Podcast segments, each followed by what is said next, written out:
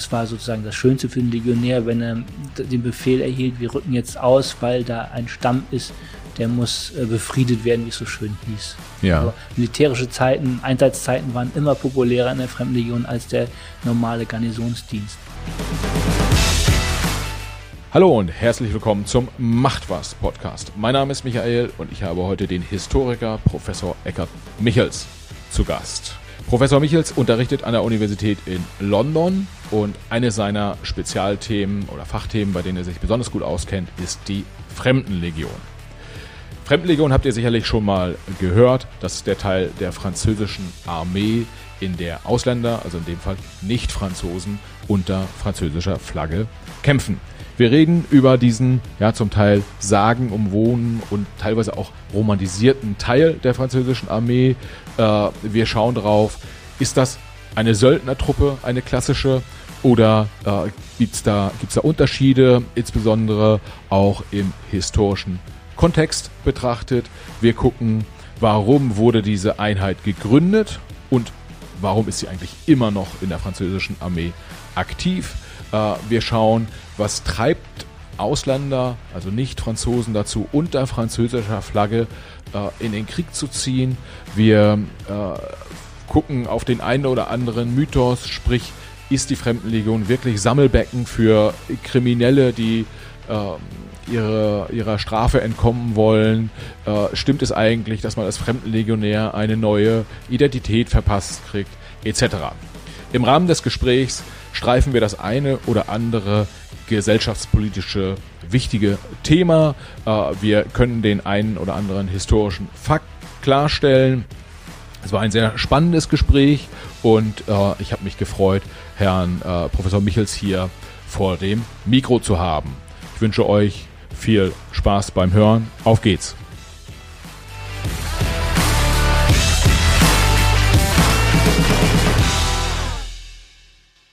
Herzlich willkommen zum Macht was Podcast. Heute mit Professor Dr. Eckert Michels von der Universität in London.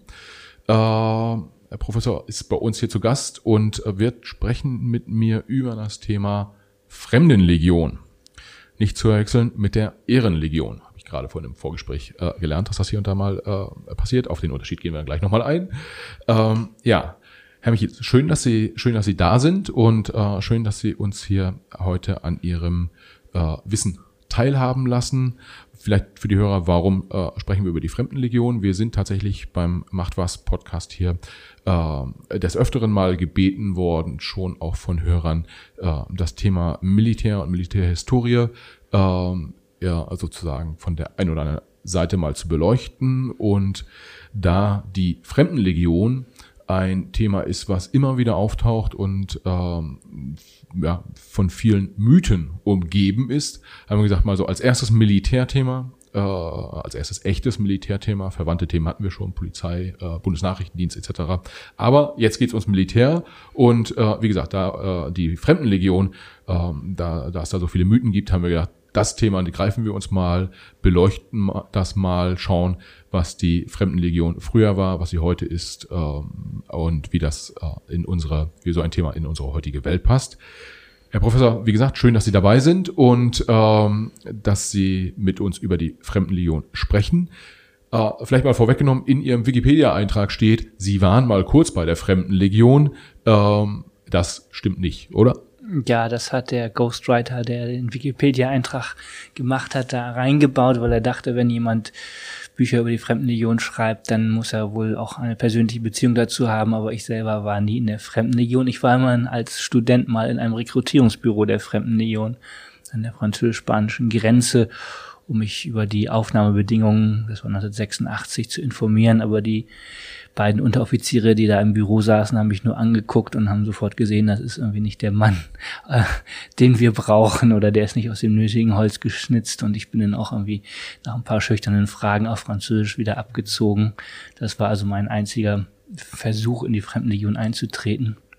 Oh, okay. Und das, ähm, ähm, hat nicht, äh, die wollten sie nicht haben, sagen sie, weil äh, die direkt gesehen haben, da, da steht jetzt kein, kein Soldat vor uns. Ja, da steht ein schmalbrüstiger Intellektueller mit Brille vor denen und ähm, ich war auch viel zu schüchtern und das war offensichtlich, dass ich nur einfach neugierig war. Ja, ja. Und ist dann Neugierde, Neugierde der, der Haupttreiber gewesen, dass Sie sich mit dem Thema auseinandergesetzt haben? Oder haben Sie auch einen, einen ich sag mal, militärischen Background, ähm, der Sie ein Stück weit in Anführungsstrichen befähigt, sozusagen, sich mit solchen Themen wie Fremdenlegion zu beschäftigen? Naja, mein einziger militärischer Hintergrund ist, dass ich 15 Monate Wehrdienst bei der Bundeswehr in den 80er Jahren gemacht habe. Es ist jetzt ähm, keine sehr ruhmreiche Karriere, aber natürlich hilft die Erfahrung im Militär gewesen zu sein, schon sich in so ein Thema, ob nun die Fremdenlegion oder ein anderes militärisches Thema einzuarbeiten, weil man doch irgendwie diese militärischen Strukturen Dienstgrade, Laufbahnen, äh, organisatorischen Statuten einer militärischen Organisation etwas verinnerlicht hat und auch so Sachen wie Kameradschaft oder Zusammenhalt äh, besser verstehen kann oder die Rolle des Alkohols und den Leerlauf eines äh, eines militärischen Alltages, all das nachzuvollziehen, ist sicherlich einfacher, wenn man mal 15 Monate in so einer Großorganisation verbracht hat. Ja, ähm, aber das ist ja im Prinzip das, was insbesondere in den, in den 80er Jahren noch die allermeisten jungen Männer äh, an, an ähm, Erfahrungen gesammelt haben. Ähm, einerseits im, im Westgebiet äh, quasi die Bundeswehr, im, im Ostgebiet die, die NVA,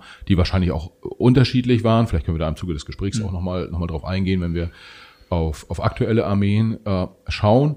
Aber äh, ihr Blick auf die Themen Militär und Militärhistorie geht hauptsächlich daher, dass sie halt Historiker sind äh, und, und unterrichten und die Fremdenlegion ist eines der spannenden Themen, die sich heraus, die sie sich herausgegriffen haben, um es mal genauer zu beleuchten. Ja, also ich wusste schon als, als Kind, dass es irgendwie die Fremdenlegion gibt oder gab, aber genaues wusste ich natürlich auch nicht darüber.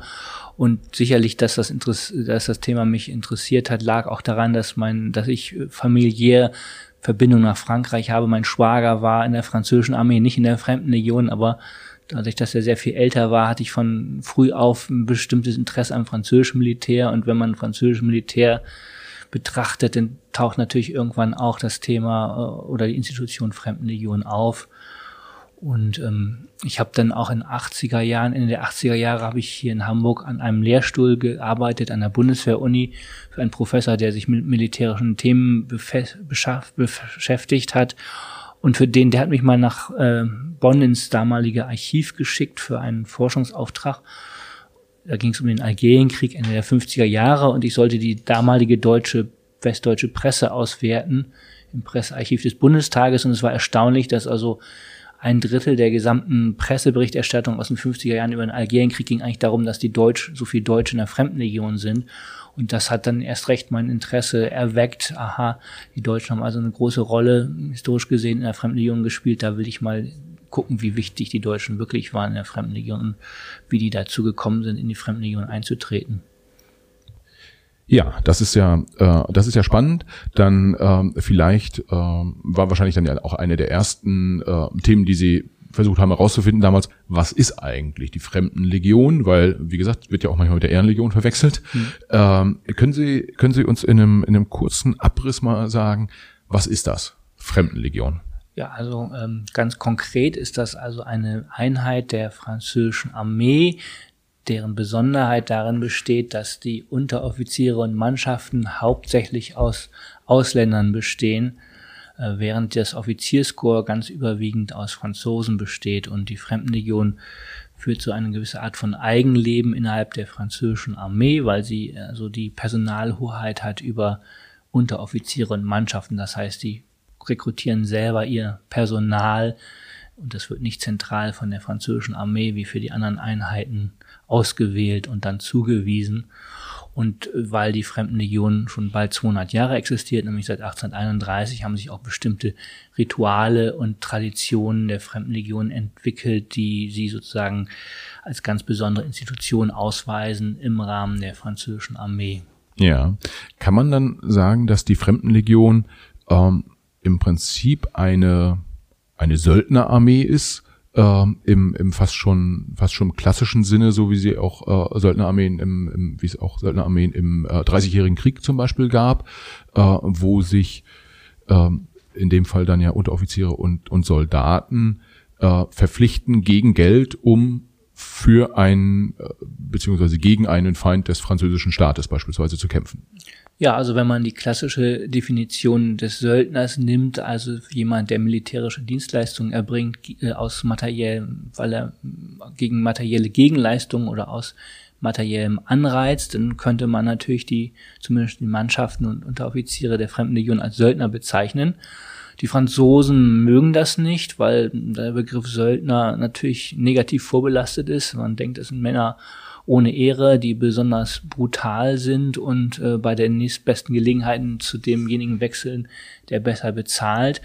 Bei der Fremdenlegion ist es halt so ein Mischsystem, Hybrid im Grunde genommen, weil es ist ja keine ad hoc aufgestellte Söldnertruppe, sondern es ist eine permanente Institution, die eben seit 190 Jahren existiert und die auch gleichzeitig ein nationales Offizierskorps hat. Also insofern die ganz klassische Definition der Söldnertruppe trifft auch nicht auf die Fremdenlegion zu. Ja, und ähm, Sie haben ja ein Buch geschrieben zum äh, zu der zu der Fremdenlegion. Da habe ich das habe ich natürlich in Vorbereitung auch ähm, äh, gelesen und mein Gefühl war, dass ähm, einer der Gründe, warum es diese Fremdenlegion gibt, äh, es schon auch war auf französischer Seite, um ähm, sozusagen französische Leben zu schonen im Kampf. Und äh, äh, wenn französische Ziele mit kriegerischen Maßnahmen durchgesetzt werden sollen, dann ist es äh, weniger schlimm, wenn Ausländer äh, äh, dafür dann sterben, als wenn französische Soldaten sterben würden. Ja, das war einer der ähm, Mitgründe, je länger die Fremdenlegion existiert hat, die weiter zu unterhalten. Ursprünglich 1831 war der Grund ein anderer. Da ging es darum, dass es viele Revolutionsflüchtlinge aus ganz Europa gab, die nach Frankreich gekommen sind, weil in Frankreich der König gestürzt worden war und ein liberaleres Regime äh, errichtet worden ist und diese Revolutionsflüchtlinge aus Deutschland, Italien, äh, Polen, hatten, hofften halt von Frankreich aus dann auch die Revolution in ihre Heimatländer tragen zu können. Und der neuen französischen Regierung waren diese Revolutionsflüchtlinge unheimlich. Und dann hat man die Fremdenlegion gegründet als Sammelbecken, damit man die sozusagen bezahlen kann und dann nach Algerien, nach Nordafrika schicken konnte. Und damit war man diese potenziellen Unruhestifter los. Das war also ursprünglich nur eine Gründung, die Fremdenlegion, um eine gewisse revolutionäre Situation in Frankreich zu entschärfen. Und dadurch hat sich dann durch mehrere Zufälle eine Verfestigung ergeben und die Fremdenlegion gibt es eben noch heute, aber damals war das nicht so geplant. Und im Laufe der Geschichte trat natürlich dieser Gesichtspunkt, französisches Blut zu sparen, immer mehr in den Vordergrund, dass man die Fremdenlegion weiterhin unterhalten hat.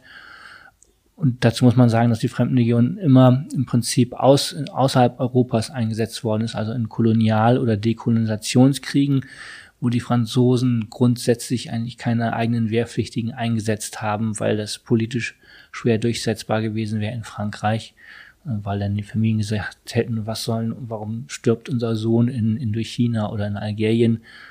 Und die Fremdenlegion ist aber nur ein Teil von den Ausländern, die die Franzosen eingesetzt haben, in ihren auswärtigen Kriegen. Ein Großteil der französischen Kolonialtruppen bestand ja aus ähm, Personen, die in den Kolonien selbst rekrutiert worden sind, also Nordafrikaner oder Vietnamesen oder Madagassen. Das war sozusagen die Masse der französischen Kolonialtruppen. Und das war das ähnlich auch in anderen Kolonialmächten. Auch die haben ihre Kolonien hauptsächlich erobert und verteidigt mit außereuropäischen Truppen, also mit ähm, Asiaten oder Afrikanern, die man rekrutiert hat und dann unter Führung europäischer ähm, Offiziere in diese Kriege geschickt hat. Ja, das heißt, äh, beim, beim Thema Kolonialtruppen ähm, hatte Frankreich keine so große Sonder Sonderrolle. Also die Briten haben das, haben das ähnlich gemacht beispielsweise. Die Portugiesen auch und die ähm. Deutschen auch. Ja, das einzige, im Grunde genommen die einzige Besonderheit, wenn man die französischen Kolonialtruppen anguckt, ist dann tatsächlich die Fremdenlegion, weil das eine Besonderheit ist, dass es eine, zumindest bis in die 60er Jahre eine Söldnertruppe gewesen, die nur aus Europäern bestanden hat, aber trotzdem nur in Übersee eingesetzt worden ist. Das war im Grunde genommen die Besonderheit der Fremdenlegion. Ja, das heißt, so eine, eine Truppe, wie es die Fremdenlegion ist, die haben andere europäische oder auch amerikanische Staaten nicht. Also die hatten sie historisch nicht und haben sie auch, auch heute nicht. In dieser Form nicht. Also, dass man Dutzende oder heutzutage sogar 150 Nationalitäten in einer Truppe versammelt hat und diese Truppe eigentlich nur gegründet worden ist, um Ausländer zu rekrutieren, das gibt es sonst weltweit nicht. Es gibt noch die spanische Fremdenlegion, die ist 1920 entstanden. Die war ursprünglich nach dem Modell der französischen Fremdenlegion aufgebaut, aber hat schon in den 30er Jahren dann nur noch Spanier angenommen, so dass der Name also fehlleitend ist. Ja. Okay, und äh, was man aus deutscher Perspektive, also ähm, gerade heute, äh, sieht man ja häufig so klassische äh, TV-Reportagen über die über die Fremdenlegion, äh, wo dann äh, ein Stück weit auch so ein heroisches Bild äh, der der Truppe gemalt äh, gemalt wird. Äh, wie hat sich wie hat sich das historisch entwickelt? Also es war, wie Sie sagten, so ein, so ein Auffangbecken für ähm, äh, potenziell revolutionäre Europäer in, in, in Frankreich. Äh, diese wurden dann wiederum in den Kolonialkriegen ein, eingesetzt. Äh, ich meine im Ersten und Zweiten Weltkrieg dann auch innerhalb Europas, aber äh, ansonsten hauptsächlich außerhalb äh, Europas. Wie hat sich die, wie hat sich die Truppe dann entwickelt und wie kam es dann dazu, äh, dass kann man beispielsweise sagen, heute, dass man davon so einer Eliteeinheit auch ein Stück weit spricht? Mhm. Ja, also diese ursprüngliche Intention, damit äh, Revolutionäre aus Frankreich zu exportieren nach Übersee, um also die innenpolitische Lage in Frankreich zu beruhigen. Das hat die Fremdenlegion nur in den ersten paar Jahren gekennzeichnet. Danach ist sie eigentlich ein Auffangbecken für die europäischen Unterschichten geworden, die also von Arbeitslosigkeit, Obdachlosigkeit, äh, betroffen waren und einfach äh, aus Hunger und dem Bedürfnis irgendwo unterzukommen sich äh, engagiert haben. Natürlich hat sich dann die Fremdlegion auch in dem, im Laufe des 20. Jahrhunderts auch immer als Auffangbecken für politische Flüchtlinge wieder erwiesen, die dem italienischen Faschismus oder dem Nationalsozialismus oder dem Bolschewismus entflohen sind. Also es gab immer auch Wellen von besser gebildeten, politisch motivierten Männern, die in die Fremdenlegion gespült worden sind in diesen bestimmten Krisenphasen, wenn es irgendwo in Europa eine erfolgreiche oder nicht erfolgreiche Revolution gegeben hat. Aber für den Großteil der Geschichte der Fremdenlegion kann man sagen, dass es eigentlich eher ein äh, Unterschichtenphänomen war. Das waren Menschen, die sonst keine berufliche Alternative sahen oder die einfach so arm waren, dass sie nicht wussten, wo sie das nächste Stück Brot herbekamen, die in die Fremdenlegion gegangen sind. Und in gewisser Weise, natürlich für manche war auch mehr die Attraktivität der Fremdenlegion, fremde Länder zu sehen oder sich als Mann und als Kämpfer zu beweisen. Man kann diese, das kann man nicht so klar teilen, welche Motive wirklich jemanden in die Fremdenlegion getrieben haben, aber sicherlich Armut und äh, kaputte Familienverhältnisse sind so mit die Haupttreiber gewesen um ja. Leute der Männer der Fremdenlegion zuzuführen. Das heißt, ähm, Armut ähm, halt im Prinzip hat die Legion dann armen Deutschen, armen Österreichern, armen Belgiern, wie auch immer, ähm, quasi ein Dach über den Kopf äh, äh, geboten. Und äh, die waren dann sozusagen Wirtschaftsflüchtlinge, könnte man auch ja, ein Stück weit sagen. Ja, sie waren Wirtschaftsflüchtlinge und ähm, dieser Elite-Status der Fremdenlegion rührt natürlich daher, dass viele dieser Menschen den Kontakt zur Zivilwelt oder zur eigenen Familie, aus welchen Gründen auch immer, und zu ihren Heimatländern abgebrochen haben und sozusagen die Fremdenlegion als Ersatzfamilie aufgefasst haben.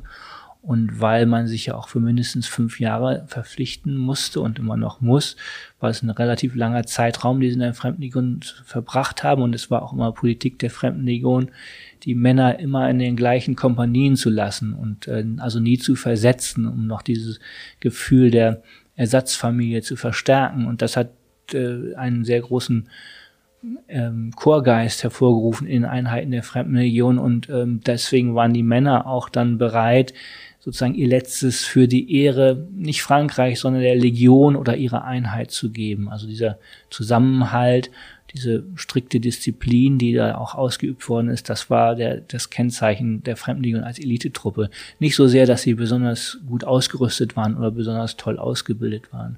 Ja, und ähm, neben dem ähm, neben dem den, den Wirtschafts- und politischen Flüchtlingen, äh, nenne ich es mal. Ähm, eine, ein großer Mythos ist ja auch, dass äh, Kriminelle ähm, in der Fremdenlegion quasi unter neuer Anonymität, äh, also unter anonym äh, und, und gegebenenfalls mit äh, einem, einem, einem, einem neuen Namen äh, versehen ein neues Leben beginnen konnten. Also auch so ein Stück weit Auffangbecken für die Kriminellen Europas. Ja, das ist ein Ruf, der der Fremdenlegion natürlich schon mindestens 100 Jahre nachhängt und einer der Gründe ist, warum sie immer so eine schlechte Reputation hatte innerhalb Frankreichs wie auch außerhalb Frankreichs. Das stimmt in begrenztem Maße, aber schon nach dem Ersten Weltkrieg äh, sind so Überprüfungen eingeführt worden, um sicherzustellen, dass man nicht jeden anwirbt und ähm, dieses Netz ist sozusagen immer enger gezogen worden, sodass die Fremdenlegion immer genauer geguckt hat im Laufe der Jahrzehnte, wen holen wir uns da an Bord und wen lassen wir lieber draußen und äh, zum Beispiel Kapitalverbrecher, Mörder sind schon seit den 20er Jahren, sofern man sie identifizieren konnte, nicht mehr angenommen worden. Und heutzutage gibt es also ein genaues Überprüfungsverfahren äh, bei jedem Bewerber, ob der politisch vorbelastet ist oder, oder ob der polizeilich äh, auffällig geworden ist. Und heutzutage werden kleinere Kriminelle noch akzeptiert, wenn jemand wegen Ladendiebstahl oder weiß ich nicht, Unterlass Vaterschaftszahlungen nicht geleistet hat, dann nimmt man ihn vielleicht schon noch. Voraussetzung ist aber, dass die Leute, äh, wenn sie sich bewerben, sozusagen ihr, ihren Polizei-Record äh, äh, sozusagen offenlegen und sagen, ich habe das und das gemacht und sehe mich in einer schwierigen Situation und deswegen möchte ich in die Fremdenlegion.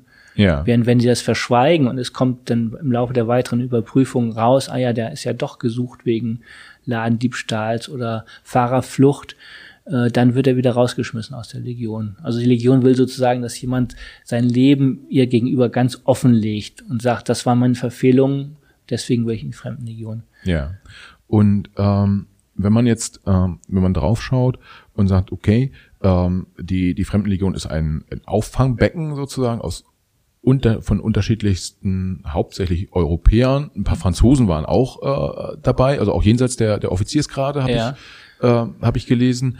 Die, was hat die Franzosen dann getrieben, als Soldat in die Fremdenlegion zu gehen und nicht in ihre äh, reguläre Armee? Ja, das waren halt auch häufig gescheiterte Existenzen. Also es gab immer einen gewissen Prozentsatz von Franzosen, die in ihren eigenen Einheiten der französischen Armee mit der Disziplin äh, in Konflikt geraten sind und dann unehrenhaft entlassen worden sind aus der regulären französischen Armee. Und wenn diese Männer dann partout weiter eine militärische Karriere ähm, verfolgen wollten, dann blieb als einzige Alternative der Eintritt in die Fremdenlegion. Das geschah aber nur, indem sie offiziell eine andere Nationalität angenommen haben, meistens die belgische oder die Schweizer oder die monegassische Nationalität obwohl die Franzosen in der Fremdenlegion sehr wohl wussten, das ist ein Franzose, wurde eben dann sozusagen zum Schein gesagt, das ist jetzt ein Belgier. Und da konnten die Soldaten dann weiter dienen, bis sie 15 Dienstjahre zusammen hatten, um dann Anspruch auf eine Pension zu haben. Das war der Hauptgrund, warum Franzosen in die Fremdenlegion eingetreten sind. Es gibt dann noch andere Gründe, zum Beispiel, dass ähm, in die, Franz die französische Armee konnte man erst mit 21 eintreten, ohne Zustimmung der Eltern. Und wenn jemand jetzt jung war und was weiß ich im Elternhaus Probleme hatte und wollte unbedingt in die Armee dann war die einzige Möglichkeit eben auch als Ausländer in die Fremdenlegion einzutreten. Oder erneut, wenn man straffällig geworden war, wäre man sozusagen disqualifiziert gewesen für die reguläre Armee, aber für die Fremdenlegion wäre das kein Problem gewesen. Ja. Und ähm, das sind ja, ich sag mal so, wenn man wenn ich mich versuche, in die französische Perspektive reinzuversetzen, da wird ähm, eine Armee, Armee oder eine Teil, eine Teilstreitkraft sozusagen auf, aufgebaut, äh, Teilstreitkräfte, ähm, schon auch mit relativ vielen Kompromissen, die man, die man macht, wen man da quasi an, an, an Bord holt. Ähm, was waren dann neben dem Punkt, den wir vorhin hatten, dass man gesagt hat, man ver vergießt weniger französisches Blut äh, in den insbesondere Kolonialkriegen? Was waren dann sonst noch die, die Punkte, die aus französischer Perspektive dafür gesprochen haben, überhaupt so eine Fremdenlegion zu unterhalten? Je länger die Fremdenlegion existiert hat, desto mehr wurde sie einfach Teil des französischen militärischen Selbstverständnisses. Gerade dass die Fremdenlegion eben so eine besondere äh, Einheit war von der Zusammenstellung der des Personals. Das wurde dann als Ausweis gesehen einer spezifischen französischen Mission sozusagen, dass Frankreich das Auffangbecken aller gescheiterten und verfolgten Europas oder der Welt war, denen halt im Rahmen der Fremdenlegion eine zweite Chance angeboten worden ist. Also die Fremdenlegion, je länger sie existiert hat, wurde Teil des französischen nationalen Selbstverständnisses im Grunde genommen, weil sich Frankreich ja immer als Zivilisationsvorhut äh, äh, angesehen hat, die eben Freiheit, Gleichheit, Menschenrechte im eigenen Land wie auch im Ausland verbreitet und die Fremdenlegion wurde sozusagen als Teil dieser zivilisatorischen Mission angesehen, dass Frankreich eben jedem Menschen eine zweite Heimat bietet. Ja. Das heißt, könnte man sagen, dass so im französischen Selbstverständnis es so war, dass man gesagt hat, unsere Gesellschaft, so wie wir leben, wie wir äh, äh, unsere Gesellschaft gestalten, ist so attraktiv, äh, dass sogar Ausländer zu uns kommen und für uns, für unsere Gesellschaft äh, äh, dienen, auch, auch als, als Soldat dienen wollen und dass man sich da so ein Stück weit mit geschmückt hat dann? Genau, das ist, also es geht denn so weit, dass gesagt wird, Frankreich ist eben so großartig von seinen Idealen her, dass es es äh, möglich macht, dass Ausländer bereit sind, ihr Leben für die Trikolore zu geben. Ja. Und das hat eben im französischen Selbstverständnis würde das für keine andere Nation funktionieren, weil keine andere Nation so attraktiv ist oder so universelle äh, menschliche Ideale äh, ähm, in die Welt trägt wie Frankreich.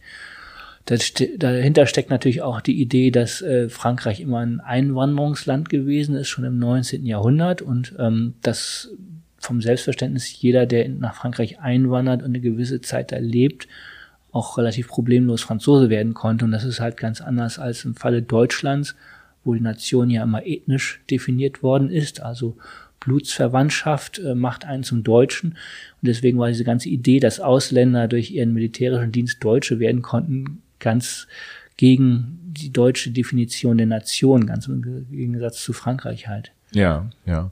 Und ähm, Sie sagen gerade, Deutschland ähm, hat hat dann eine, eine andere eine andere Einstellung, einen anderen Blick auf die auf die Themen, aber äh, die Fremdenlegion an sich war ja durchaus auch oft oder über, über lange Phasen sehr populär in Deutschland. Also viele Deutsche äh, sind in die in die Fremdenlegion ähm, gegangen.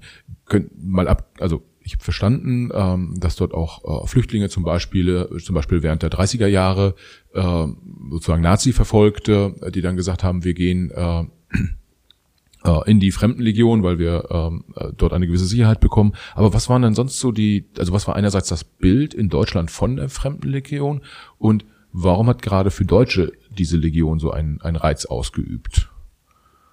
Naja, die Fremdenlegion war sehr, wie Sie sagen, populär in Deutschland, aber in dem Sinne, man wusste, das Wissen um die Existenz der Fremdenlegion war weit verbreitet, aber sie war nicht populär in dem Sinne, dass sie positiv aufgefasst worden ist, sondern im Gegenteil, in Deutschland ist immer gesagt worden, die Fremdenlegion ist eine äh, unmoralische Institution, weil eigentlich Militärdienst nur Staatsbürger, eigene Staatsbürger machen sollen und Ausländer zu rekrutieren, äh, das widerspricht der Idee der Nation per se.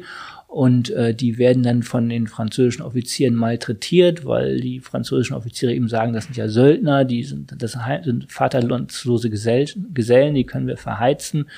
Äh, also es wurde immer, die Fremdenlegion wurde immer sehr negativ in Deutschland dargestellt, aber das Absurde war halt, oder das Paradoxe, dass je mehr man in Deutschland über die Fremdenlegion negativ geredet hat und gewarnt hat, desto mehr junge Männer fühlten sich berufen, in die Fremdenlegion einzutreten, weil das so einen gewissen Reiz äh, ausgeübt hat oder diese Idee, ah ja, wenn diese Institution so schrecklich ist, dann möchte ich mich mal selber beweisen, ob ich das aushalte, im Grunde genommen.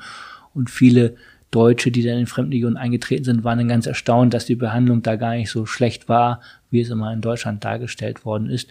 Warum die Deutschen so eine große Rolle in der Fremdenlegion gespielt haben, hängt natürlich zum Teil nur einfach damit zusammen, dass Deutschland demografisch gesehen der bei weitem größte Nachbar Frankreichs ist, mit einer relativ langen gemeinsamen Grenze.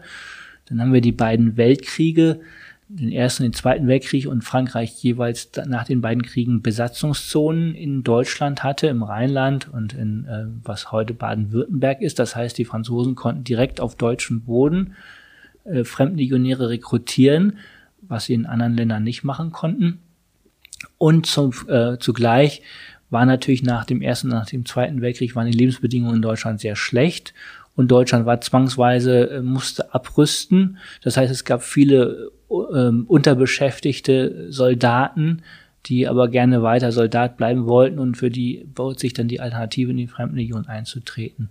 Ja, ähm, das ist im Prinzip bringt mich das direkt so zum, zum nächsten Punkt. Wenn ich als Deutscher, äh, insbesondere auch nach, den, nach einem der beiden Weltkriege in die Fremdenlegion eintrete, äh, dann würde ich jetzt vielleicht auch naiverweise denken, da gibt es vielleicht auch einen gewissen Gewissenskonflikt, als den man dann als Legionär hat. Also jetzt in diesen beiden beschriebenen Situationen oder zu den beiden beschriebenen Zeitpunkten, insbesondere bei den Deutschen, aber auch ähm, als, als Italiener, Schweizer oder Bulgare, äh, kann es ja schon auch sein, dass man sagt, man kämpft jetzt unter anderer Flagge und wenn man Pech hat, muss man sogar gegen das eigene Land kämpfen. Sind die Soldaten da, also gibt es darüber Studien, ob die da innerlich hin und her gerissen äh, sind oder spielte das für die meisten eigentlich gar keine Rolle? Also es gibt keine wissenschaftlichen abgestützten Studien, aber es gibt durchaus schon Berichte, vor allen Dingen als dann ähm, der erst im Ersten und Zweiten Weltkrieg, dass also vor allen Dingen bei Ausbruch des, der beiden Weltkriege die Deutschen in der Fremdenlegion gewisse Gewissensbisse bekommen haben, dass sie ja jetzt eigentlich unter der falschen Flagge kämpfen gegen ihr eigenes Heimatland.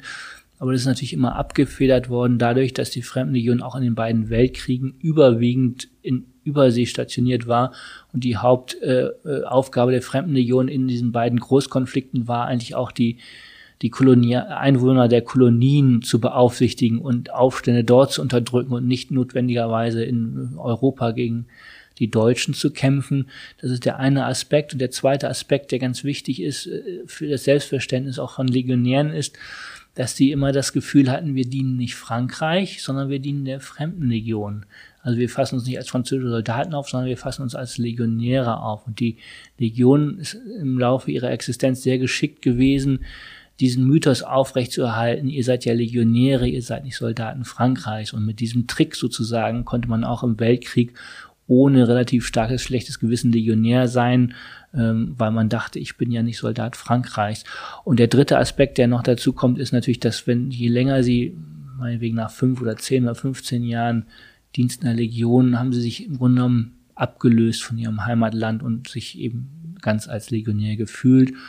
Und dadurch, dass viele Legionäre aus den Unterschichten kamen, kaum lesen und schreiben konnten, war sowieso die Identifikation mit dem Heimatland, mit dem ursprünglichen nicht so stark, weil das Heimatland eigentlich nur ein Symbol war für das gescheiterte Leben, das gescheiterte zivile Leben. Ja, und ähm, wenn Sie ähm, diese, diese unterschiedlichen Nationen dann in der, Legi in der Legion hatten, äh, führt das nicht auch dazu, ähm, dass dass es da so eine Klickenbildung gegebenenfalls gibt. Also irgendwie die Deutschen sind zusammen und die Slowaken sind zusammen und die Tschechen sind zusammen und die Bulgaren. Ähm, also dass man innerhalb der Legion äh, äh, so eine so eine Klumpenbildung hat von von Nationalitäten und wenn es das gegeben hat, war das für die Legion und für Frankreich dann gegebenenfalls problematisch?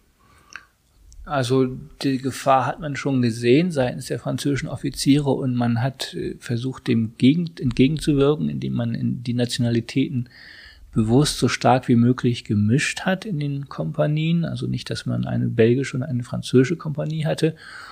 Und ähm, das war natürlich nur begrenzt möglich, weil die meisten Legionäre zumindest bis in die 1960er Jahre hinein kein Französisch konnten, außer dass sie ein paar Befehle verstehen konnten. Und deswegen, wenn die miteinander kommunizieren wollten, war es natürlicher, dass der Deutsche mit dem Deutschen gesprochen hat und der Slowake mit dem Slowaken, einfach schon aus Verständigungsgründen. Also diese Grüppchenbildung nach Nationalitäten, die konnte die Fremdenlegion nie ganz aufbrechen, aber die wurde auch nicht als große Gefahr angesehen, weil man gesagt hat, solange nicht mehr als ein Drittel der Legionäre aus einer bestimmten Nationalität kommt, haben wir das alles unter Kontrolle.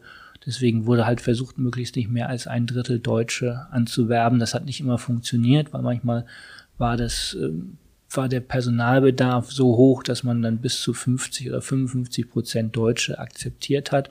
Aber es hat tatsächlich nie Situationen gegeben, wo den französischen Offizieren eine Legionseinheit ähm, entglitten ist, weil sich eine Nationalität sozusagen als Gruppe definiert hat und eine Rebellion gestartet hat. Ja, und wenn man äh, gerade vor dem Hintergrund der, der Nationalität, wenn man da drauf schaut, ähm, dann ist ja im Prinzip dieser Gewissenskonflikt, den potenziell ein, ein Legionär hat. Wenn man das umdreht, könnte man ja auch sagen, man hat ein gewisses Vertrauensdefizit gegebenenfalls auf Seiten der Offizier, des Offizierskorps oder der, der Armeeführung, wie, wie auch immer, gegenüber den, den Legionären. Wie hat dann ähm, die, oder wie, wie haben neben dem, wir mischen möglichst viele Nationen, ähm, wie haben die Franzosen sichergestellt, äh, dass ihnen dort kein Problem entsteht, also mhm. keine interne Bombe platzt? Gab es sowas wie, keine Ahnung, jetzt bei der Bundeswehr gibt es den militärischen Abschirmdienst, äh, äh, der, der quasi geheimdiensttechnisch da äh, ermittelt, mit einem anderen Fokus, klar, aber gab es ähnlich, gibt es ähnliche Institutionen innerhalb der französischen Armee oder vielleicht auch speziell innerhalb der äh, äh Fremdenlegion, die sich dann für die interne Aufklärung sozusagen äh, eingesetzt hat? Ja, sowas gab es denn ab den 1920er Jahren, hauptsächlich weil äh, die Fremdenlegion Angst hatte, dass sonst Kommunisten oder erznationalistische Deutsche angeworben werden würden, die vielleicht die Fremdenlegion unterwandern könnten und dann eine Art parallele Hierarchie, sei es von durch Kommunisten oder durch Deutsche aufbauen könnten. Und man hat deswegen diesen, diesen Filter vorgebaut, um die Leute besser zu überprüfen, bevor man sie als Legionäre ähm, akzeptiert hat. Aber ganz wichtig im Grunde genommen ist auch, dass sie dadurch, dass die Fremdenlegion immer außereuropäisch eingesetzt war und sie war ja bis in die 60er Jahre eine rein weiße, in Anführungszeichen, Truppe, die nur aus Europäern bestand, war dieses Gefühl der, der, der Fremdheit in den Kolonien für die Legionäre stärker als das Gefühl der Fremdheit gegenüber den französischen Offizieren. Also konkret gesagt, wenn sie in Marokko sind, in einem kleinen Vor, so in halb in der Wüste und da sind 130 Legionäre einer Kompanie mitten in einer muslimischen, äh, arabisch-berberischen Bevölkerung, dann haben sich die deutschen und die slowakischen und belgischen Legionäre da so fremd und so bedroht gefühlt, dass sie das die, die, der Eindruck aufkam, unsere einzige Überlebenschance ist, dass wir zusammenhalten als weiße Truppe mitten in einer farbigen Bevölkerung und deswegen sind uns auch die französischen Offiziere näher als der lokale Berberfürst. Ja, und ähm, das bringt direkt ähm, die, die, die nächste Frage auf. Also ich sag mal so, der, der Druck von außen hat quasi den inneren Zusammenhalt äh, gefördert. Ähm, das Beispiel, was Sie jetzt gerade geschildert haben, ist aber auch ein, äh, könnte man fast sagen, das ist schon mal ein Hinweis darauf, dann muss es ja aber auch wahrscheinlich Rassismus gegeben haben in der, in der Legion. Also ähm, wenn ich ja in diesem Marokko-Beispiel, äh, wenn ich Angst habe äh, und aus Angst zusammenhalte. Ähm, das ist ja häufig auch ein Treiber in Gesellschaften für Rassismus. War das da in der Legion auch so? Und hat sich das, zieht sich das gegebenenfalls auch über die Jahrzehnte dann, dann durch, ähm, die Thematik? Ja, sicherlich, das hat es gegeben und dieser Rassismus, den musste gar, der musste den gar nicht erst den Legionären sozusagen von den Offizieren eingeimpft werden, den brachten die im Grunde genommen von zu Hause mit. Das war einfach dieses generelle europäische Überlegenheitsgefühl, ähm, das damals herrschte, diese Idee, Europäer haben das Recht, die Welt zu beherrschen. Und deswegen bin ich auch als ein, einfacher Prolet sozusagen, bin ich, stehe ich immer noch höher als der marokkanische Bauer oder Viehhirt und das gibt mir das Recht, den notfalls auch zu erschießen. Also da, da musste gar nicht das musste denen gar nicht implementiert werden von den französischen Offizieren. Und das ist jetzt auch keine, kein Spezifikum der Fremdenlegion. Das gleiche rassistische Überlegenheitsdünkel haben sie auch bei anderen europäischen Kolonialtruppen, bei deren Offizieren oder auch bei deren Soldaten. Und selbst, sie finden das selbst sogar, wenn sie, die Franzosen haben ja zum Teil auch marokkanische oder algerische Kolonialtruppen in Indochina eingesetzt. Da war das Gleiche, dass die Algerier gesagt haben, wir, wir stehen ja viel höher als die Vietnamesen, weil das sind Ungläubige oder was auch immer. Also diese, diese rassistische Abgrenzung und Ausgrenzung, Und dieses Überlebenheitsgefühl, äh, das ist nicht ein Spezifikum der Fremdenlegion gewesen. Aber in dem Kontext der Fremdenlegion hat das natürlich sehr gut funktioniert, den inneren Kit zu verstärken, Ja. um sich nach außen abzugrenzen. Ja. Und ist das heute auch noch äh, ein Thema oder geht man da auch als äh, Armeeführung im Zweifel auch gegen vor? Also versucht das aufzulösen. In der Bundeswehr zum Beispiel geht ja auch immer wieder durch die Presse, dass das ein großes Thema ist und dass man da sehr stark darauf achtet, äh, äh, Rechtsradikalen und äh, äh, Rassisten, Antisemiten und Co. keine Plattform innerhalb der Bundeswehr zu geben. Ist das für die, für die Fremdenlegion ein, ein großes Thema, auch heute? Ja, heute stellt sich das Problem dann ein bisschen, natürlich ein bisschen anders, weil seit den 60er Jahren die Fremdenlegion äh, aus allen Nationalitäten der Welt rekrutiert. Das heißt, in den, oder in den Anfang der 70er Jahre hat man angefangen, Schwarzafrikaner zu akzeptieren und Muslime und Asiaten und dadurch ist der, der Charakter einer wei rein weißen Truppe sozusagen verschwunden. Heutzutage sind die, machen die Europäer oder die Weißen, machen vielleicht 30, 40 Prozent aller Legionäre aus und deswegen ist es schon im Interesse der Fremdenlegion, Rassismus zu bekämpfen, weil sonst funktioniert der innere Zusammenhalt nicht, wenn da ein deutscher Legionär sagt zu einem Afrikaner, du bist ja irgendwie, du bist ja ein Viehhirte oder sowas, mit dir will ich kein Bier trinken, dann wird da schon gegen vorgegangen. Ja, ja. Und ähm, wie ist denn der Umgang mit den mit den Legionären? Sie haben vorhin gesagt, ähm, dass äh, zum Teil Deutsche auch überrascht waren in den ähm, wahrscheinlich zu Beginn des, des letzten Jahrhunderts, auch wenn sie dann in die Fremdenlegion gekommen sind, dass die dass die Berichte vielleicht ein Tick übertrieben waren, dass man die Legionäre doch nicht so hart behandelt hat, wie ähm, äh, wie man wie man meinen könnte. Äh, jetzt vor dem Hintergrund einerseits ähm, das, das Thema Rassismus, ähm, wenn man sagt, es werden alle gleich behandelt, werden auch alle gleich hart sozusagen von den von den Offizieren äh, behandelt und führt das gegebenenfalls auch dazu, äh, dass, dass, äh, dass der Zusammenhalt und das Miteinander äh, gestärkt wird. Ja, sicherlich die, die intensive und harte Ausbildung äh, schmeißt die Leute natürlich ein bisschen zusammen, diese gemeinsame Leidenserfahrung. Man muss natürlich bedenken, also es war nie ein Zuckerschlecken in der Fremdenlegion zu sein, es sind schon große körperliche Anstrengungen erwartet worden, äh, also eine sehr starke Marschfähigkeit bei, mit wenig Wasser und Verpflegung. Äh, Das gehörte sozusagen zu der Standardausbildung der Fremdenlegion, aber die Soldaten sind da auch systematisch drauf hin trainiert worden. Also ist niemand eingestellt worden und dann ist gesagt worden, jetzt morgen marschierst du 50 Kilometer mit Gepäck, sondern das ist eine langsame Leistungsaufbau, der, den die Legion gemacht hat mit ihren Soldaten.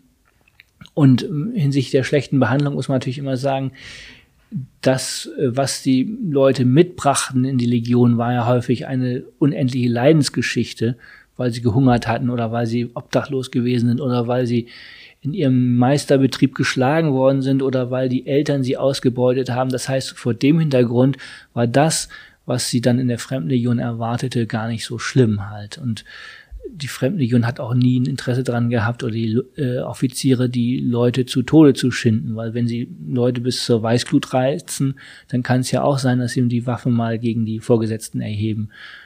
Eigentlich dominierte eher so der väterliche Typ des Offiziers, der hohe Leistungen erwartet hat, aber auch wusste, wann die ähm, Soldaten sozusagen ruhebedürftig waren und dann durften sie auch über die Stränge schlagen und Alkohol konsumieren bis zum Umfallen oder auch ihre Frustration, ihre Gewalt an den Bewohnern der Kolonien auslassen. Also Ja. Ver Vergewaltigungen, Plünderungen, Ermordung von Unschuldigen, sowas gehörte auch zum Legionsalltag eben als eine Art Überdruckventil gegen die Disziplin und die Leistungen, die ihnen im Dienst abverlangt worden sind. Ja, das ist ein äh, sehr, ähm, ja, ich hätte jetzt fast gesagt interessanter Aspekt, aber das trifft es eigentlich gar nicht so ganz, äh, äh, ganz, sondern auch ein, ein Stück äh, ein verstörender Aspekt. Also, dass man sagen kann, man äh, nutzt quasi die Bevölkerung in den Kolonien auch so ein Stück weit als Überdruckventil, ähm,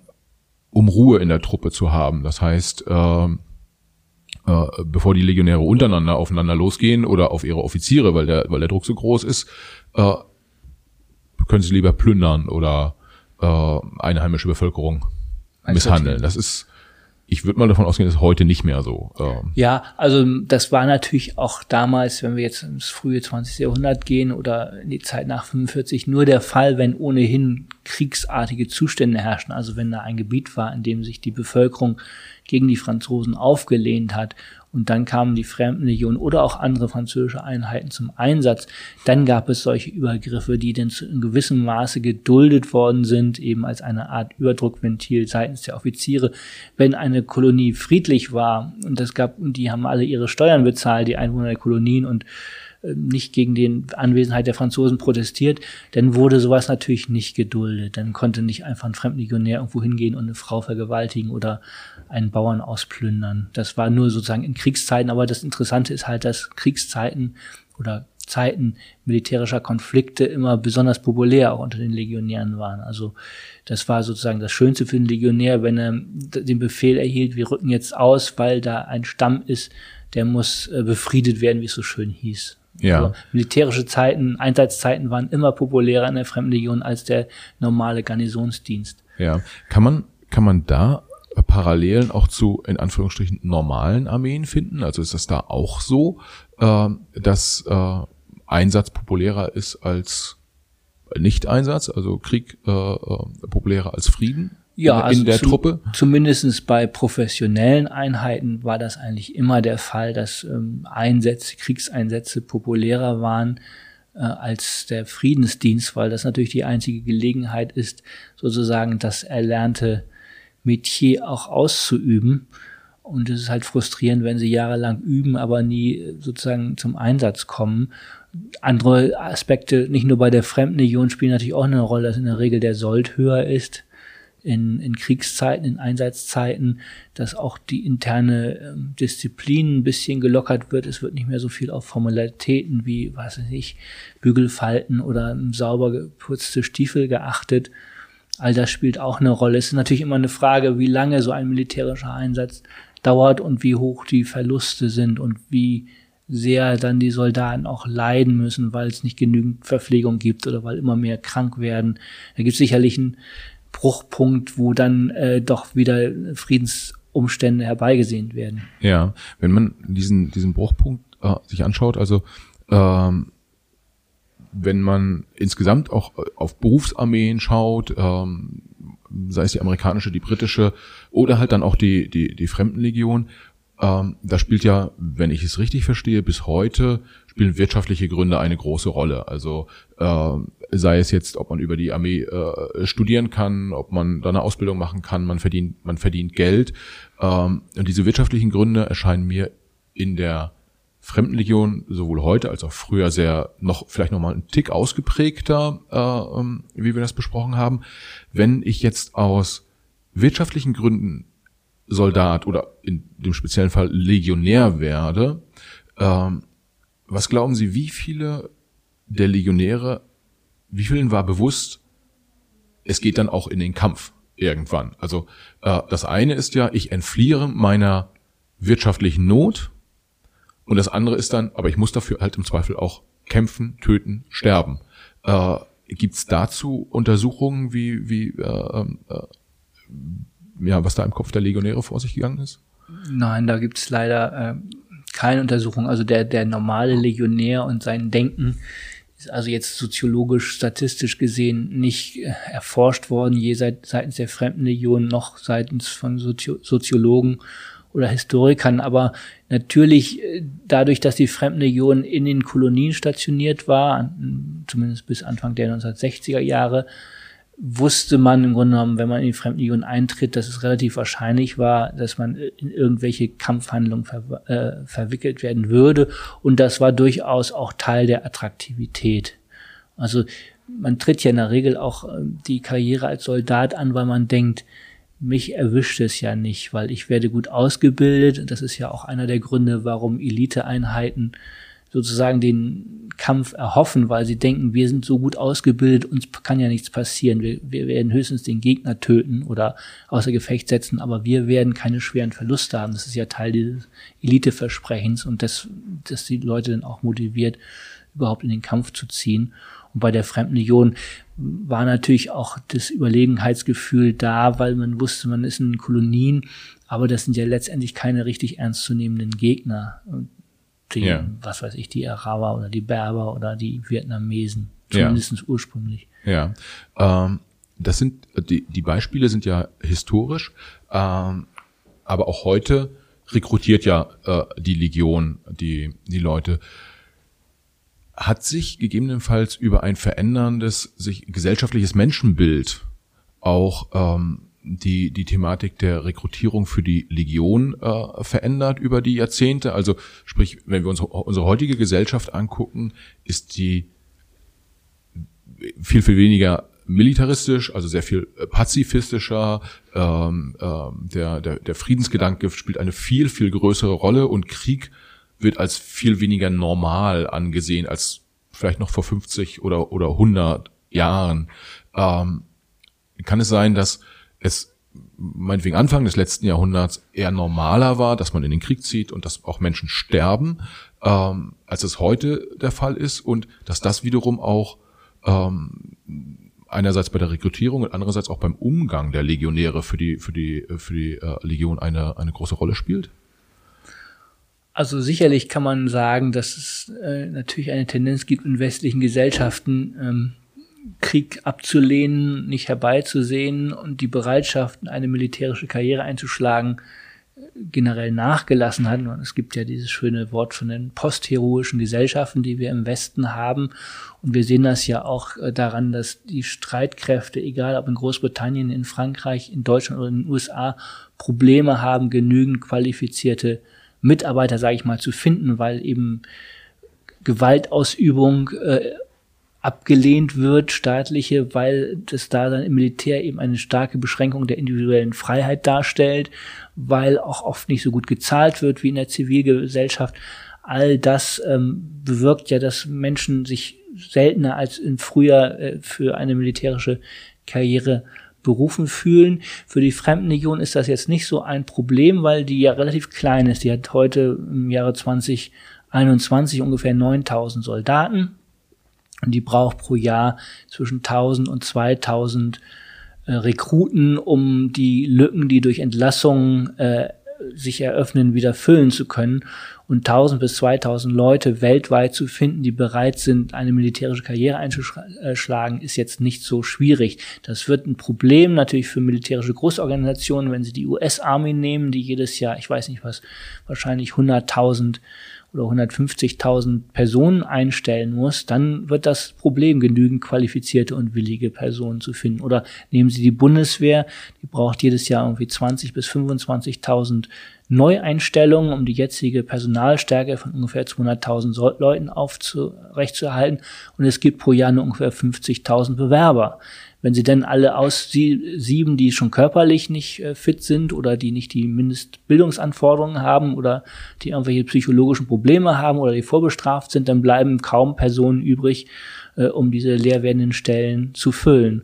Und dadurch, dass die Fremdenlegion immer ein kleiner, feiner Verein in, so, in Anführungszeichen war, ist das nicht so ein Problem für sie. Ja weil sie halt weltweit rekrutieren kann für relativ wenig freie Stellen. Ja, das klingt fast, als ähm, würden demnächst äh, Deutsche, Briten äh, und Amerikaner äh, auf die Idee kommen, eigene Fremdenlegionen auch aufzustellen. Also ähm, alleine weil das Personalreservoir in Anführungsstrichen deutlich größer ist, aus dem man aus dem man schöpfen, schöpfen kann. kann. Äh, könnt, glauben Sie, sowas passiert?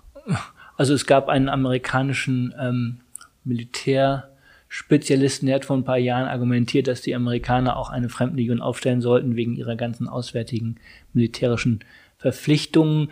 So wie die Fremdenlegion wird das wahrscheinlich nicht passieren, aber es gibt ja schon sowohl in den USA wie auch in Großbritannien und Spanien die Politik, Ausländer in den Streitkräfte einzustellen. Also in den US-Streitkräften sind ungefähr drei bis vier Prozent aller Soldaten und Soldatinnen Ausländer.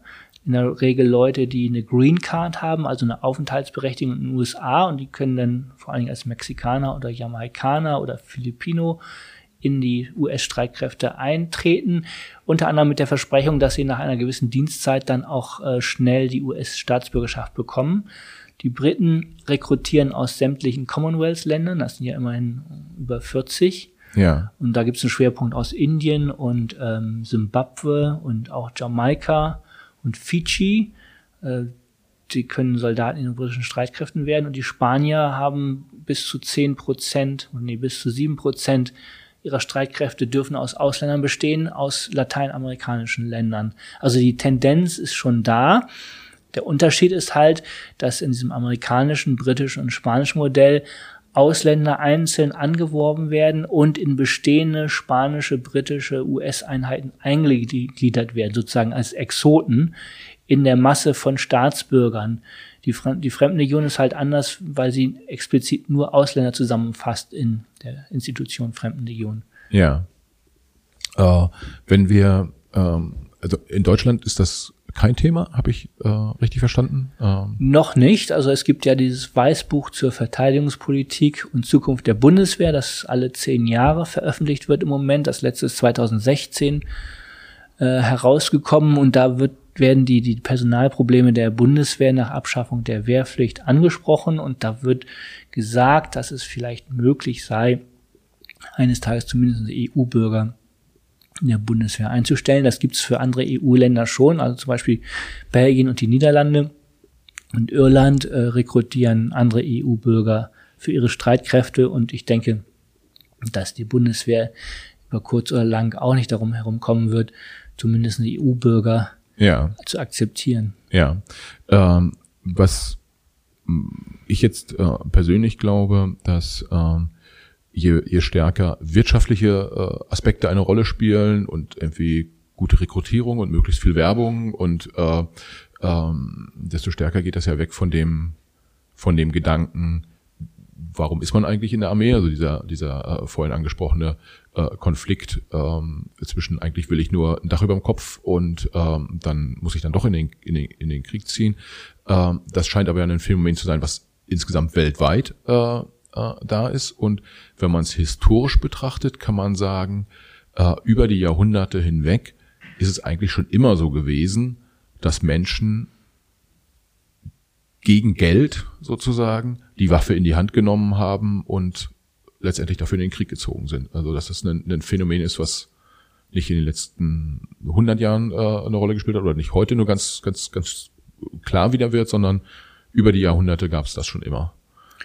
Ja, im Grunde genommen sagt man ja, dass eigentlich die, dieses Phänomen der nationalen wehrpflichtigen Armeen historisch gesehen relativ kurzfristiges ist. Das hat sich erst mit der Französischen Revolution äh, Ende des 18. Jahrhunderts herausgebildet und war dann das dominante Modell im 19. Jahrhundert bis, bis in die 1980er Jahre. Und jetzt äh, beschreiten wir sozusagen militärhistorisch gesehen eine eine neue Periode wieder, die eigentlich mehr Ähnlichkeit mit der voraus, äh, vorangegangenen historischen Epoche hatte. Es gibt ja auch dieses Konzept der, der neuen Kriege, der neuen asymmetrischen Kriege, der Bürgerkriege, wo die Armeen intervenieren müssen und das nicht mehr zwischenstaatliche Konflikte das dominierende Konfliktmodell sind. Äh, und das verweist dann auch auf die Zeit vor der Französischen Revolution. Also insofern könnte man vielleicht argumentieren, diese, diese Phase, wo man sich aus dem, für das Ideal der Nation als Soldat verpflichtet hat oder bereit war, diesen Militärdienst auf sich zu nehmen, war eine relativ, historisch gesehen, eine relativ kurze Epoche. Ja. Ähm, wenn wir, wenn wir uns die Themen angucken und, ähm, was schon auch ja unabhängig von dann, ob es irgendwie äh, nationale Armeen sind, Söldner, äh, Armeen, Legionen, wie, wie auch immer, ähm, das ist ein, ist ja ein Thema, was sehr stark Gesellschaften durch ein, durcheinander wirbelt, also äh, die, die Kriege, das Rekrutieren von, von Menschen, mit sterben Menschen. Ähm, und äh, trotzdem ist es ein, ein Phänomen, äh, was wir als ich sag mal, Erdbevölkerung nicht loswerden. Also es, ist, es tauchen immer wieder Kriege auf, es gibt immer wieder äh, Konflikte, die, ähm, die, die ähm, auftreten kann man historisch betrachtet äh, vielleicht erkennen, dass sich Friedensbemühungen und Abrüstungsbemühungen tatsächlich deutlich stärker auch entwickelt haben, allein auf, aufgrund der Erfahrungen, die man gesammelt hat. Also jetzt ist äh, der Zweite Weltkrieg sticht da natürlich sehr stark heraus, aber auch äh, in den letzten äh, 20, 30 Jahren hatten wir in Europa, den, wir hatten Jugoslawien, das ist gerade Syrien. Ähm, äh, das sind ja alles Themen, die äh, im wahrsten Sinne des Wortes blutig waren. Und äh, sehen Sie als Historiker eine Entwicklung auch auf der politischen Ebene, Friedensbewegungen äh, und, und, und, und Friedenspolitik zu stärken? Ähm.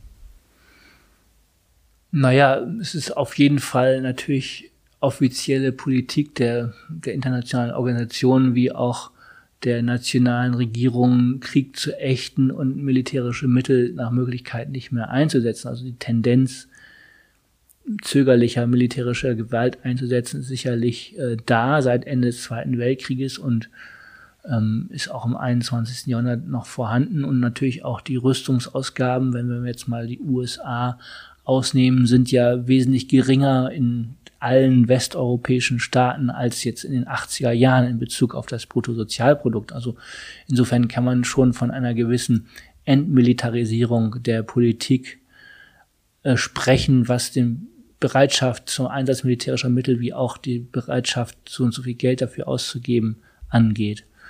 Ja, äh, hängt dann wahrscheinlich auch, wir hatten ja vorhin darüber gesprochen, dass auch unsere Gesellschaft pazifistischer äh, wird, das heißt ein gewisser öffentlicher Druck auch, auch da ist. Ähm, dieser, dieser öffentliche Druck, vielleicht da kurz noch zum, zum Vergleich, ähm, die Wahrnehmung beispielsweise der, der Bundeswehr in der, äh, und der Bundeswehrsoldaten in der Öffentlichkeit äh, wirkt häufig ganz anders, als meinetwegen die Amerikaner ihre, ihre Armee wahrnehmen oder die, die Briten oder auch die Franzosen. Ähm, wie hat sich das, wie hat sich das historisch entwickelt? Waren die Franzosen schon immer stolz auf ihre, auf ihre Armee und haben die Legion quasi mit eingebürgert jetzt so, so ein Stück weit und sind auch stolz auf die Legion? Ähm, und was glauben Sie, warum ist das anders als in Deutschland? Na, für Deutschland ist natürlich einfach der Zweite Weltkrieg, die Nazi-Diktatur, der große Einschnitt und die katastrophale Niederlage von 1945 hat das Verhältnis der Deutschen zu Militär und Krieg äh, vollkommen umgewürfelt und ähm, deswegen hat die militärische Karriere und die Bundeswehr natürlich nicht so ein Ansehen in der Bundesrepublik wie jetzt in Großbritannien oder Frankreich oder in den USA, die Siegermächte sind und nie so derartig katastrophale Niederlagen erlitten haben, beziehungsweise der Nation nie mit solchen Verbrechen äh, konfrontiert worden sind, äh, die begangen worden sind von der politischen Führung. Insofern ähm, ist das schon verständlich, dass wir in Deutschland, in der Bundesrepublik, ein anderes Verhältnis zu Krieg und Militär haben als in Frankreich. Wenn Sie jetzt das konkrete Beispiel Frankreich nehmen, für Frankreich ist natürlich die Armee letztendlich auch äh, eine Institution, die 1914, 18 das Vaterland in verteidigt hat gegen die deutschen Invasoren und 19 44, 45 beigetragen hat, Frankreich von der deutschen Besatzung zu befreien. Das heißt, da wird per se Militär eher damit verbunden, äh, das Überleben der Nation gesichert zu haben. Genauso, wenn Sie die USA nehmen, der Zweite Weltkrieg wird da als großer Kreuzzug für die Freiheit wahrgenommen und die Veteranen aus dem Zweiten Weltkrieg werden als Helden gefeiert, weil man hat nicht nur einen Sieg errungen, sondern man hat auch das amerikanische vermeintlich bessere Modell nach Westeuropa und nach Ostasien, nach Japan getragen. Und all das haben wir ja in Deutschland nicht. Wir haben ja nichts, worauf wir eigentlich stolz sein können, äh, weil das Militär also eine katastrophale Niederlage verursacht hat. Ja. Äh, das Interessante ist ja eher, dass also die Faszination für das deutsche Militär im Ausland, vor allem im angelsächsischen Bereich, ja viel größer ist als in Deutschland selbst. Wenn Sie in Amerika Offiziere sprechen oder, oder auch die militärhistorische Literatur lesen oder in Großbritannien, die sind ja alle voller Be Bewunderung für die Wehrmacht, was für eine leistungsfähige militärische Organisation das war, die selbst unter den schwierigsten Verhältnissen noch äh, starken Widerstand hat leisten können, während in Deutschland die Literatur, die ernstzunehmende, ja eher sagt, ja gut, die waren zwar effektiv, aber man muss ja das große Bild sehen, die haben ein ver verbrecherisches Regime letztendlich verteidigt und deswegen können wir uns nicht mit den Leistungen der Wehrmacht identifizieren und im angelsächsischen Bereich hat man da einen wesentlich großzügigeren Umgang mit. Ja, aber das ist wahrscheinlich dann ja auch der ähm, ähm, die sinnvolle Perspektive darauf, dass man als deutsche Nation eine gewisse Verantwortung hat für die Themen und äh, da dann deshalb vielleicht auch diese Distanz auch, auch ein Stück weit da ist. Äh, ja, sicherlich. Ich meine, ich, wir können dann nur dankbar sein, dass wir leider diese blutige Lektion haben, aber die zumindest unser Verhältnis zum Militär und Krieg verändert haben, so dass man in Deutschland also dreimal nachdenkt, bevor man Soldaten nach Afghanistan oder wo auch immer hinschickt, äh, ja. während ähm, ja, wir sehen es ja mit den Amerikanern mit der Irak-Invasion 2003, was für ein großes Desaster sie angerichtet haben, weil sie eben glaubten, unser Militär kann alles und wir sind eine Supermacht und wir marschieren da eben ein und dann wird da Ruhe gestiftet und Demokratie aufgebaut. Ja, ja. Das ähm, ja, waren Lektionen, die äh, hoffentlich gelernt wurden, dass das nicht so nicht so einfach funktioniert. Ähm, äh, ein, ein Punkt, Sie haben gerade noch die Leistungsfähigkeit angesprochen, vielleicht um nochmal auf die Legion äh, zurückzukommen. Ein Thema, was ich auch im, im Vorfeld dieser, dieses Podcasts nochmal gefragt wurde, ist, äh, was, was Hörern, äh, glaube ich, wichtig ist, ist, äh, wir haben vorhin über Elite-Einheit gesprochen. Wenn man jetzt sagt, äh, die, die das Leistungsniveau, nenne ich es mal, der, der fremden Legion sich das anschaut, ist das eher so, dass man das ist so irgendwie äh, das Normale, was irgendwie auch Bundeswehreinheiten leisten oder amerikanische normale Truppen in Anführungsstrichen, also nicht Spezialeinheiten, sondern äh, das ist so äh, guter Durchschnitt oder ist es tatsächlich doch irgendwie ein höheres Niveau, weil ja, bessere Ausbildung, stärkere Ausbildung, bessere Ausrüstung?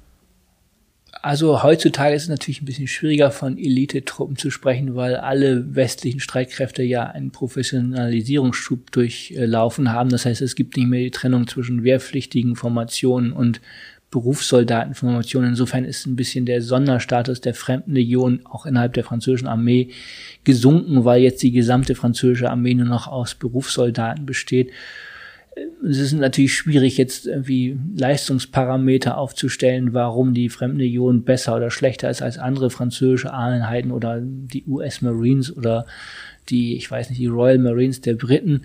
Sicherlich äh, ist die französische Fremdenlegion insofern noch eine Elitetruppe, weil eben der, der, die Dienstzeit wesentlich länger ist. Fünf Jahre ist halt was anderes, als wenn sie ein bis zwei Jahre nur bei der französischen Marineinfanterie dienen. Und äh, sicherlich ist der Chorgeist auch noch wesentlich stärker ausgeprägt bei der Legion, eben wegen dieser speziellen Tradition als Ausländertruppe, als zweites Vaterland. Äh, und diese Traditionen werden ja auch sehr stark kultiviert von der Fremden Legion. Also vielleicht ja, Chorgeist ist stärker, Identifikation vielleicht der Soldaten mit der Fremdenlegion ist stärker als bei anderen französischen Einheiten. Aber ob das jetzt eine größere Leistungsfähigkeit hervorruft, das weiß ich ehrlich gesagt ja, nicht. Ja. Ähm, Sie haben Identifikation und ähm, Chorgeist angesprochen. Das bringt mich zu meinem vorletzten Punkt. Ähm, was ich auch gefragt wurde, ist, wie ist es eigentlich mit den Deserteuren in der, in der Fremdenlegion? Anders als wenn man äh, Berichte und Reportagen über andere Armeen dieser Welt äh, sich anschaut, ähm, ist beim Thema Fremdenlegion spielen Deserteure auch immer irgendwie auch eine Rolle. Äh, wird dort überschnittlich häufig desertiert? Ähm, und gibt es bestimmte Szenarien, wo das da ganz besonders stark gewesen ist, dann? Äh ja, also die, äh, das Thema Deserteure kommt immer auf im Zusammenhang mit den Fremdenlegionären, weil natürlich dieses Bild ist, dass immer noch, dass die Fremdenlegion eine besonders äh, üble Truppe ist, wo die Leute geschunden werden und deswegen natürlich eher die Bereitschaft ist, da auch wieder auszusteigen. Ähm, das historisch gesehen gab es immer bestimmte Momente in der Geschichte der Fremdenlegion, wo viele Soldaten desertiert sind. Das war aber meistens, wenn die Franzosen eine militärische Niederlage erlitten haben und die Legionäre das Gefühl hatten, äh, die Frankreich ist im Abstieg begriffen und damit auch die Existenz der Legion gefährdet. Und dann, das war der Moment, wo viele gesagt haben, wir haben eigentlich keine berufliche Zukunft mehr in der Fremdenlegion, dann hauen wir lieber jetzt ab, als noch unseren Dienst zu, voll, äh, zu vollenden unter schlechten Bedingungen. Das war zum Beispiel der Fall 1940 nach der Niederlage Frankreichs, wo viele deutsche äh, Legionäre gesagt haben, wir wollen jetzt lieber nach Deutschland zurückkehren, weil das ist absehbar, dass die Fremdenlegion irgendwann aufgelöst wird. Das gleiche war auch zu Ende des Indochina-Krieges 1954 sind viele Legionäre bei der Heimführung aus Indochina nach Nordafrika desertiert, weil sie dachten, Frankreich hat jetzt einen Kolonialkrieg verloren, was sollen wir da in Nordafrika langweiligen Garnisonsdienst leisten. Und das Gleiche hat sich dann nochmal beim Ende des Algerienkrieges 1961, 62 wiederholt, als klar war, dass Frankreich die nordafrikanische Kolonie aufgeben wird. Und die, das große Fragezeichen war, was wird aus der Fremdenlegion, wenn es keine Kolonien mehr gibt?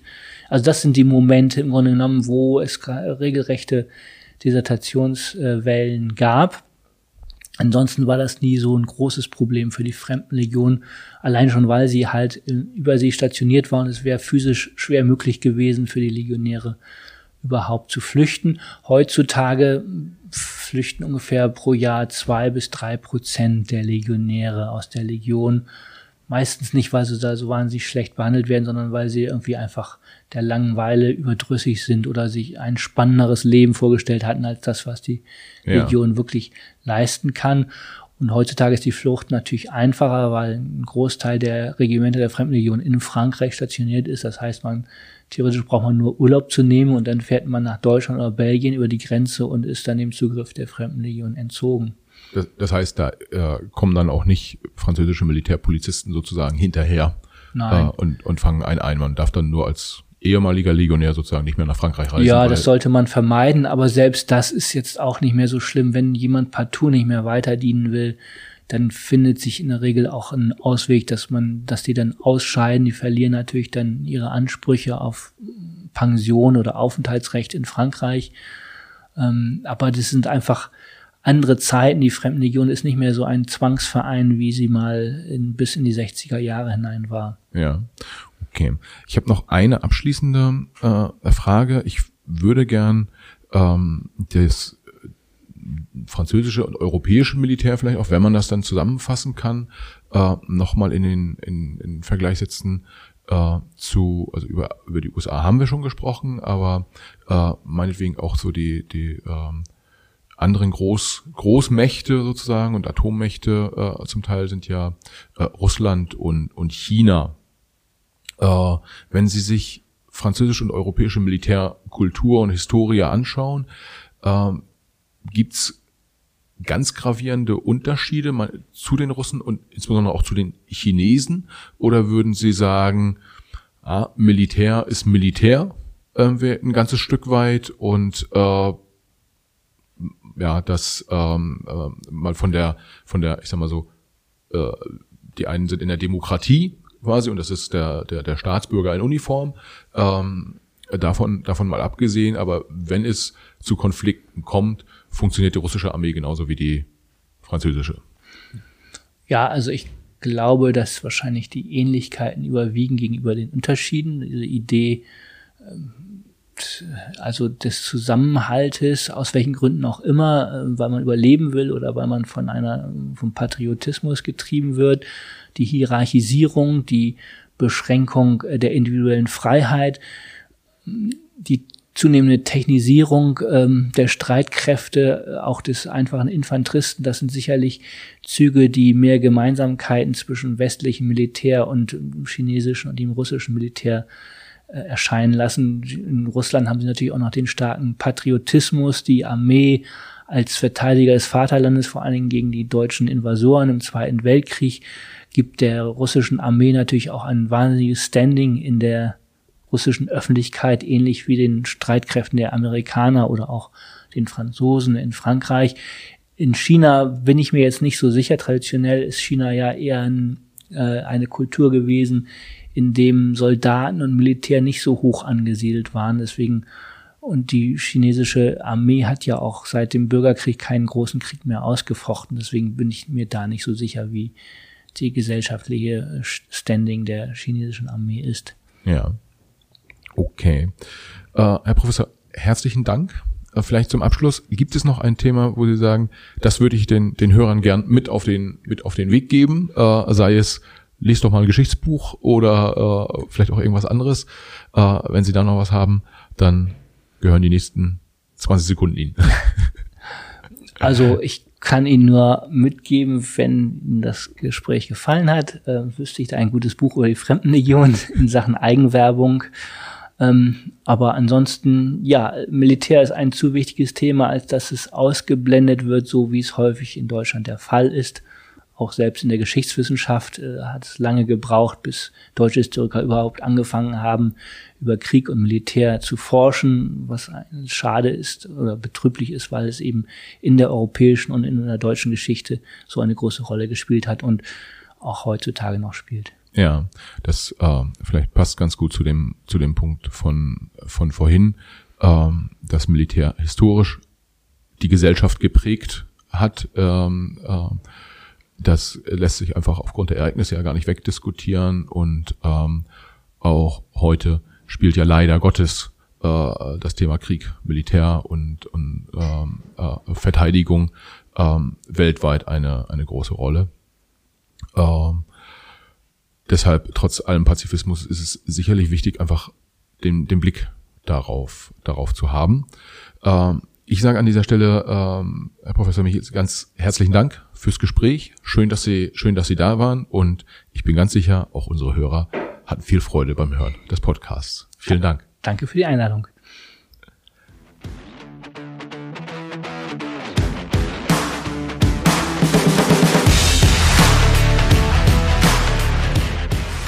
Ja, das war der Macht was Podcast mit Professor Eckert Michels zum Thema Fremdenlegion. Ich hoffe, äh, wir konnten euch die eine oder andere neue Erkenntnis liefern und ich hoffe natürlich, beziehungsweise wir hoffen, ihr seid auch beim nächsten Mal wieder dabei. Bis dahin freuen wir uns, wenn ihr uns auf den unterschiedlichen Plattformen folgt. Ihr findet uns bei LinkedIn, ihr findet uns bei Instagram, ihr findet uns auch bei Twitter und bei Facebook natürlich. Und natürlich freuen wir uns auch, wenn ihr uns auf den Podcast-Plattformen Spotify, AudioNow, Apple Podcast oder wo auch immer folgt und ja, dann beim nächsten Mal wieder reinhören. Sprich, wir freuen uns auf euch. Bis dahin.